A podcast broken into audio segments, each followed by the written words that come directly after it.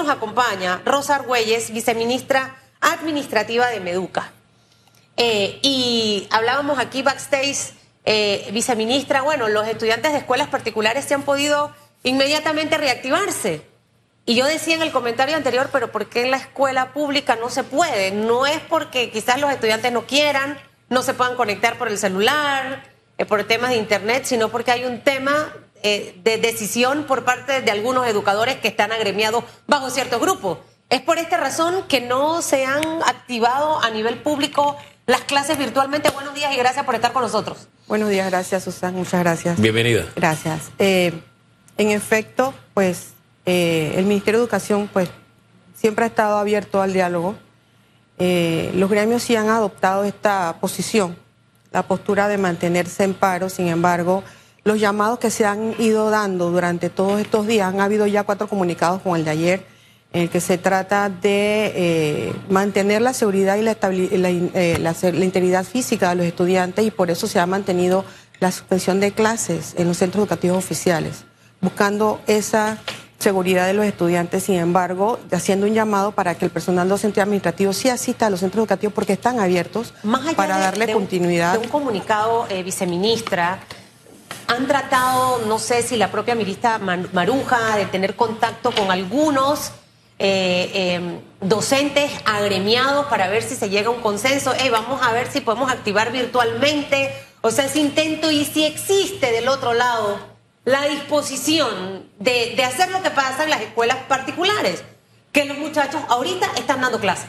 virtualmente. Sí, ellos sí, la, educación particular ha podido adoptar pues la educación virtual. En el caso de los centros educativos oficiales, pues hay muchos centros que tienen y mantienen esa eh, aptitud y el deseo de mantener clases. De hecho, en áreas de difícil acceso incluso hemos tenido conocimiento de que hay estudiantes que sí han recibido la atención de sus docentes se han mantenido porque están en áreas bien alejadas.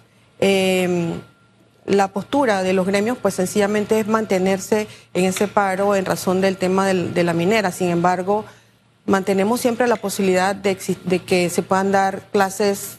Hay modalidades flexibles que se pueden implementar, sin lugar a dudas. Dependemos obviamente de eso, pero siempre estamos abiertos al diálogo con los, con los gremios docentes. Mi abuela decía una frase muy sencilla, hablando se entiende la gente. Eso es sencillito. Eh, se han lanzado puentes para conversar con los dirigentes gremiales. ¿Qué respuesta ha habido si es que se han lanzado los puentes de parte de los dirigentes? La ministra siempre ha mantenido comunicación y contacto con los, con los dirigentes gremialistas, directa. ¿Y qué le han dicho a los dirigentes? ¿Que, hay alguna posibilidad? Ellos, ellos, han adoptado esta postura rígida eh, con respecto al tema de la minera. Eh, yo creo que nosotros podemos seguir haciendo ese llamado a entender que pueden perfectamente protestar. Eso es un derecho que tiene cualquier persona en este país, pero sin perjudicar a los estudiantes. Ellos pueden hacerlo perfectamente en horario contrario si así lo desean. Sin embargo, atiendan responsablemente a sus estudiantes. Tenemos las herramientas digitales, o sea, lo que implementamos en pandemia, los módulos. ha eh, eh, o sea, pudiéramos nuevamente retomar esto Sí, no es un 100%, lamentablemente, porque sí hay lugares donde todavía no tenemos esa conectividad y estamos trabajando en eso. Por eso el tema de la transformación digital con equidad. Estamos trabajando justamente en eso. Sin embargo, eh, sí existe esa posibilidad de atender a los estudiantes con estas modalidades flexibles que están este, disponibles. ¿En el sector público estaría en riesgo el año escolar si esto continúa? Lo que pasa es que a pocos años ya de culminar el calendario escolar. A pocos días. Pocos días, perdón. Pocos días Em, se afectaría muchísimo. Esa brecha educativa se sigue incrementando. Está en peligro em, las graduaciones de centenar de, estudiantes. El ingreso de, estos estudiantes graduando a las universidades peligra. El impacto en lo que tiene que ver con el tema del pago de las becas universales. Eh, se afectan todas las actividades académicas del año escolar, el final del año. Imagínense, tenemos un congreso, una competencia eh, de carácter internacional, que es el tema de robótica, los primeros días del mes de noviembre. Todo esto está peligrando en razón de esta situación, en donde pues mantienen esta actitud eh, férrea, sin tomar en consideración este impacto negativo que tiene toda esta situación en el calendario escolar y en el aprovechamiento académico de los estudiantes. vamos al sector privado. Ya tienen ustedes un balance de cuántas escuelas han retornado a clases, bueno, de manera virtual. ¿Cuántas ya se han activado? ¿Qué porcentaje por lo menos?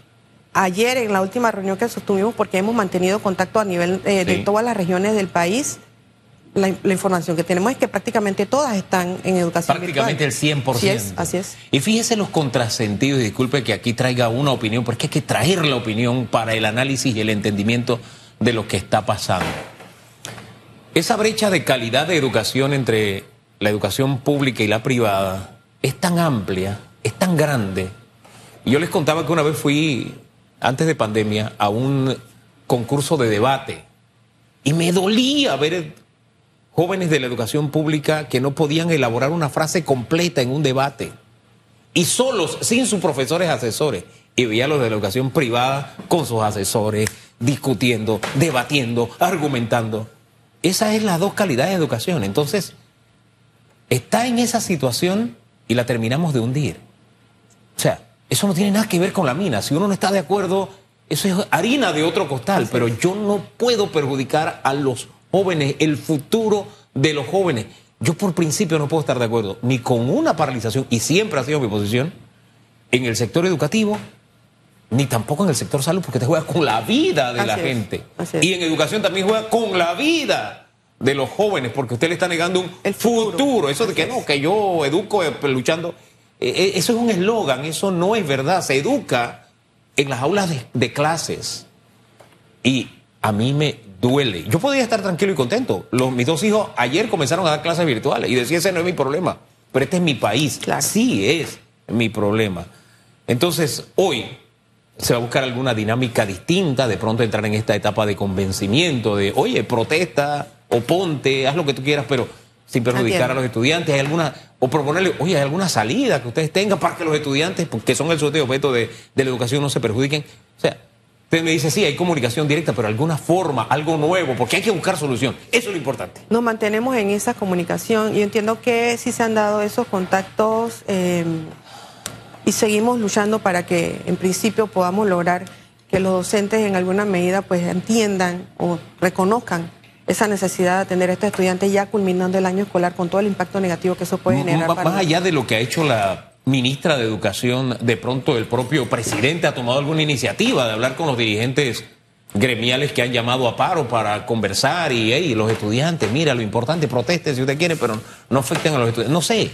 O sea, porque a nivel ministerio dice, ya está el contacto, se ha tratado. Bueno, no se ha logrado. Hay que ir más arriba, hay que buscar algo, hay que hacer. Yo pienso en solución. Claro, claro. Bueno, en efecto, eh, las instrucciones han sido siempre mantener el contacto y el diálogo con ellos. Los días que quedan eh, eh, por clase, usted nos hablaba de que casi 30 días.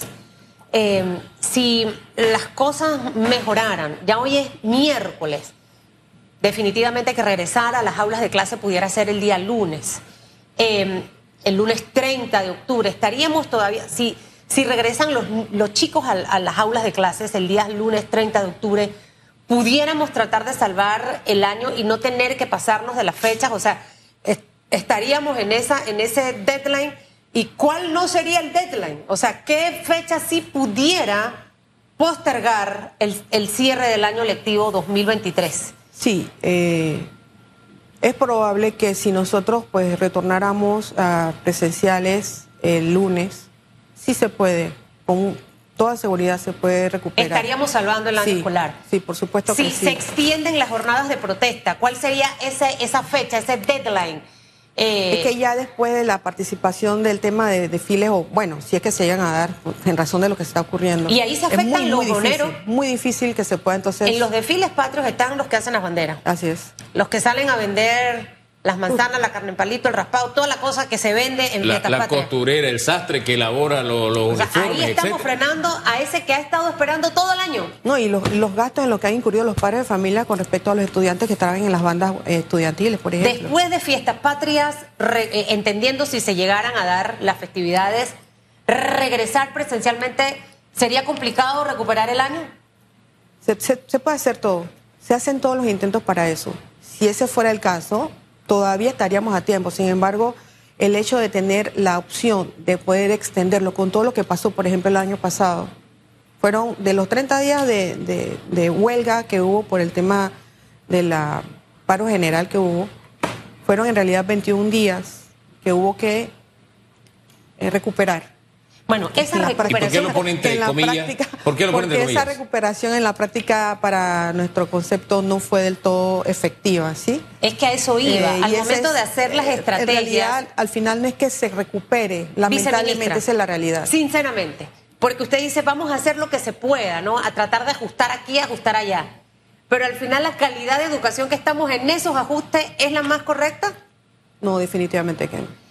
Es, lo, es la alternativa. Sin embargo, pues dependemos en este caso de la posición de los docentes, lamentablemente. ¿Qué, llamado hacen nuevamente ustedes a los grupos docentes de em, protestar es un derecho de todos? Así es. Eh, estuve hace unos meses en agosto en la ciudad de Chicago y veía una protesta contra los ataques de Rusia eh, a, a, otras ciudades y la marcha era pacífica, iban cantando algunas personas llevaban la cara de, del señor este de Rusia, que se llama de Putin, eh, máscaras, y era pacífica la protesta. Se hicieron sentir, ¿no? Eh, estaba muy cubierta también por medios de comunicación. Es decir, que nosotros tenemos el derecho todos a protestar, pero de protestar de una manera que, que, no afecte a terceros. Eh, a terceros. Entonces, ¿cuál sería ese llamado en este momento? Eh, que entendemos que no todo el mundo va a estar de acuerdo con la mina, otros sí, eh, pero de llevar esta fiesta distinta, ¿no? Eh, más en esta época del año, para tratar de que los estudiantes, los más afectados, que dentro de un par de años vamos a ver los resultados de lo que hemos visto en estos últimos cinco años en nuestros jóvenes y niños. Luego nos quejamos porque no tenemos calificación alta para ser eh, tomados en cuenta por empresas transnacionales que prefieren contratar mano de obra extranjera. Luego nos quejamos porque las empresas dicen hay escasez de talento en Panamá y prefiero irme a otra ciudad a instalarme. ¿Cuál sería ese mensaje conciliador en el día de hoy por parte del Ministerio de Educación? Como dije hace un momento, efectivamente todos tienen derecho a protestar. Eso es una garantía constitucional que le asista a cualquier persona siempre y cuando no afecte a terceros. Y tomando en consideración el hecho de que puede ser, es un derecho el protestar, pero también estamos hablando del derecho a la educación que también está garantizado y que estamos hablando de personas menores de edad que debemos resguardar. Em, cuando ponemos esos dos derechos en una balanza, pues, perdonen, pero el de la educación de estas personas menores de edad y de cualquier persona, el derecho a educación está por encima. ¿Los desfiles eh, patrios se está evaluando el tema?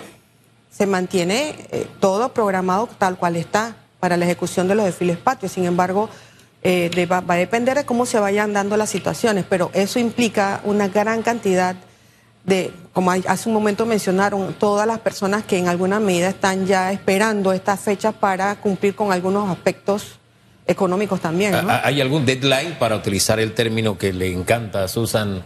Eh, porque yo digo, acá, yo aguanto, hasta este día puedo, de ahí de en adelante ya no puedo, para el tema de los desfiles patrios no o no. me gustaría dar una fecha, porque sería como muy tajante. Sin embargo, el hecho de que ya se acercan esas fechas, ya faltan muy pocos días para eso y está todo ya listo y preparado para cumplir con este deber patriótico. Eh, el hecho de que se mantengan estas actitudes, pues sencillamente complican todo y efectivamente eh, debemos ya retomar. Es, urgente hacerlo ya. Y hacer una pausa, no más ataques a la, a la propiedad privada. Imágenes que circulan en este momento de cómo amaneció el Ministerio de Economía y Finanzas. El llamado de la Caja de Seguro Social a permitir que las ambulancias y personal médico pueda transitar específicamente en el área este de la ciudad, Pacora, Las Garzas, donde no se puede obviamente circular y que impere la tranquilidad y la paz como esa protesta pacífica de la noche, oh. eh, es una muestra de que sí, podemos e-, elevar nuestra voz. Eh, no quiere decir todos en nuestra casa también buscamos una manera estratégica de protestar y decir, mira, si no me gusta, no quiero que esto pase así, pero usted es estratégico en su casa, porque usted no quiere un infierno andando en su casa, que sus hijos vean todo eso. Entonces, es parte precisamente de lo que debemos hacer en este momento. Que le vaya bien, viceministra.